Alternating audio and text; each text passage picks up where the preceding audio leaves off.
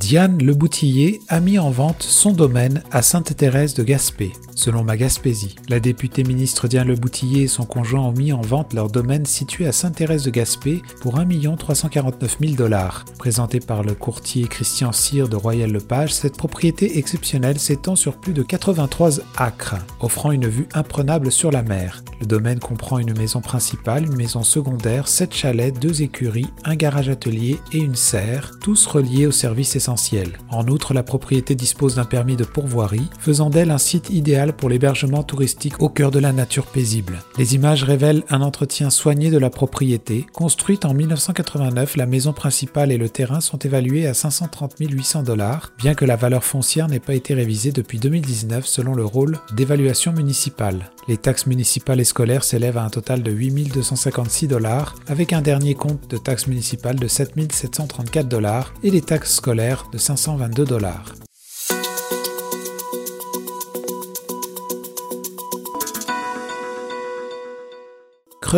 Le maire de Gaspé réclame à son tour des rachats de permis selon ma Gaspésie. Le maire de Gaspé, Daniel Côté, appelle à la possibilité de rachat de permis pour les crevettiers face aux difficultés actuelles du secteur des pêches. Bien qu'il considère la fin des moratoires sur la pêche à la crevette et sur le sébaste comme positive, Daniel Côté souligne que les quotas alloués sont insuffisants pour assurer la rentabilité des opérations de pêche cette année. Il propose que les quotas soient répartis entre moins d'acteurs pour augmenter la rentabilité. Daniel Côté voit le rachat de permis comme une solution viable permettant à certains pêcheurs de quitter l'industrie et d'autres de survivre. Il remarque un manque de volonté du gouvernement fédéral à explorer cette option, malgré l'urgence signalée par les pêcheurs. L'élu ressent déjà les impacts économiques de la crise sur les commerces locaux. Il espère une augmentation des quotas de sébaste pour encourager la conversion des crevettiers et souligne l'importance de développer le marché du sébaste pour aider à la fois l'industrie et les stocks de crevettes. Daniel Côté prévoit des années de turbulences à venir et s'interroge sur la capacité de la région à surmonter collectivement ces défis tout en soulignant l'urgence d'une solution avec la saison de pêche qui approche.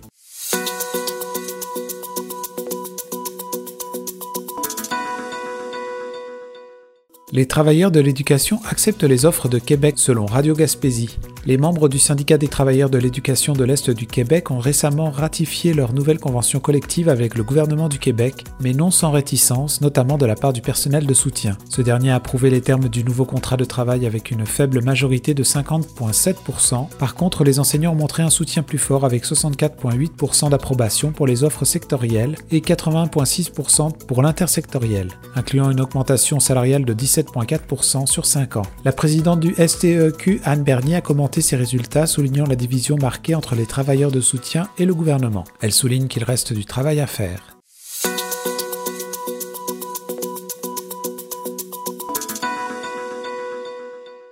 Des nouveaux locaux de 12 millions de dollars pour Nergica selon ma Gaspésie. Nergica, un centre à la pointe de l'innovation en énergie renouvelable, s'installera dans un nouveau pavillon ultra moderne sur le campus de Gaspé du Cégep de la Gaspésie et des îles. Ce complexe de 12 millions de dollars, l'un des premiers bâtiments à énergie positive au Québec, produira plus d'énergie qu'il n'en consomme, notamment grâce à l'installation de panneaux solaires. Avec une contribution de 10,7 millions de dollars du Québec et de 1,2 millions de Nergica, le bâtiment situé à proximité du pavillon polytechnique permettra à Nergica d'accueillir environ 60 et de poursuivre son rôle clé dans la transition énergétique. Le ministre de l'économie, de l'innovation et de l'énergie, Pierre Fitzgibbon, souligne l'importance de Nergica dans l'avancée de l'innovation et des objectifs climatiques du Québec. Les locaux actuellement occupés par Nergica seront réalloués à des fins pédagogiques pour accueillir des programmes variés du Cégep. La directrice du Cégep, Yolène Arsenault, précise que ces espaces seront adaptés pour des salles de classe, des laboratoires informatiques et des salles de simulation. Nergica existant depuis 25 ans emploie actuellement une quarantaine de personnes et gère une quarantaine de projets annuellement.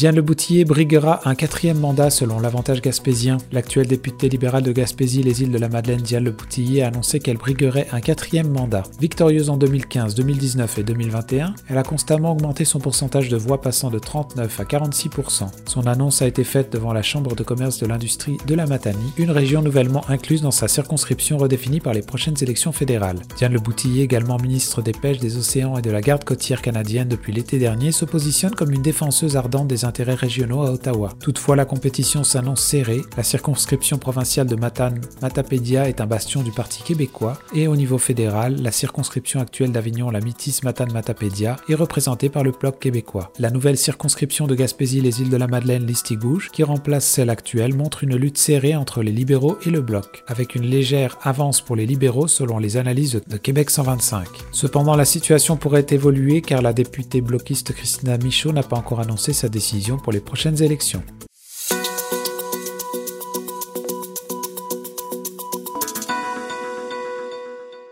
Les préfets ont eu une rencontre positive avec le ministre Pierre Fitzgibbon, selon ma Gaspésie. Lors d'une rencontre privée avec le ministre de l'économie, de l'innovation et de l'énergie Pierre Fitzgibbon à Gaspé, les préfets de la région ont discuté de sujets clés tels que l'éolien, les pêches, la forêt et l'habitation. Le principal sujet évoqué a été l'éolien, notamment la nécessité d'ajouter des lignes de transport pour développer et renforcer les parcs éoliens existants. Le ministre Fitzgibbon a indiqué qu'il y aura des nouvelles lignes d'ici 2035. Les préfets ont également souligné l'importance de la Gaspésie en tant que pôle de de composantes éoliennes, demandant que de nouvelles entreprises dans ce secteur soient installées dans la région. Sur le sujet des pêches, les élus ont insisté sur la nécessité de diversifier le secteur pour préserver les emplois. Concernant le logement, ils ont exploré de nouveaux modèles pour stimuler la construction en lien avec la création d'emplois. Le préfet Daniel Côté a exprimé une excellente connexion avec le ministre Fitzgibbon, tout en notant que la question des prix élevés de l'essence en Gaspésie n'a pas pu être abordée par le ministre. Vous écoutez votre reflet d'ici. Revoyez tous nos reportages sur notre site internet.